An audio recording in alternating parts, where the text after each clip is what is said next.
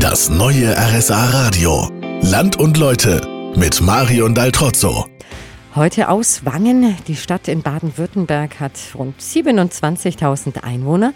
420 von ihnen sind in einer etwas, naja, ich sag's mal, spezielleren Bruderschaft. Die Bruderschaft zum guten Tod, weil ich mir wirklich gar nichts vorstellen kann, was so eine Bruderschaft genau macht, bin ich zu Franz Kresser, dem Vorstand, gegangen. Herr Kresser, können Sie mir erklären, was die Brüder machen? Früher gab es die Zünfte, wo praktisch nach den Leuten geguckt haben, wo, wo mittellos waren und wo sie gestorben sind, dass man dann ihre Messe liest. Das war dann die Intention der Bruderschaft. Man sammelt ein bisschen Geld ein. Damals waren es 50 Pfennig und hat dann den Brüder, wo verstorben sind, eine Messe gelesen. Das ist bis heute so, dass man den Verstorbenen eine Messe liest.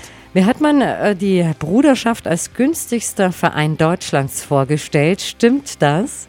Wir sind erstens kein Verein, wir sind eine Bruderschaft, und aber 25 Cent im Jahresmitgliedsbeitrag dürfte dann schon einer von den niedrigsten Beiträgen sein, wo es deutschlandweit gibt. Ich mache mich jetzt auf den Weg zur Kirche, zur St. Martin-Kirche in Wangen. Da soll es einen Heiligen geben. Den schaue ich mir in einer halben Stunde genauer an.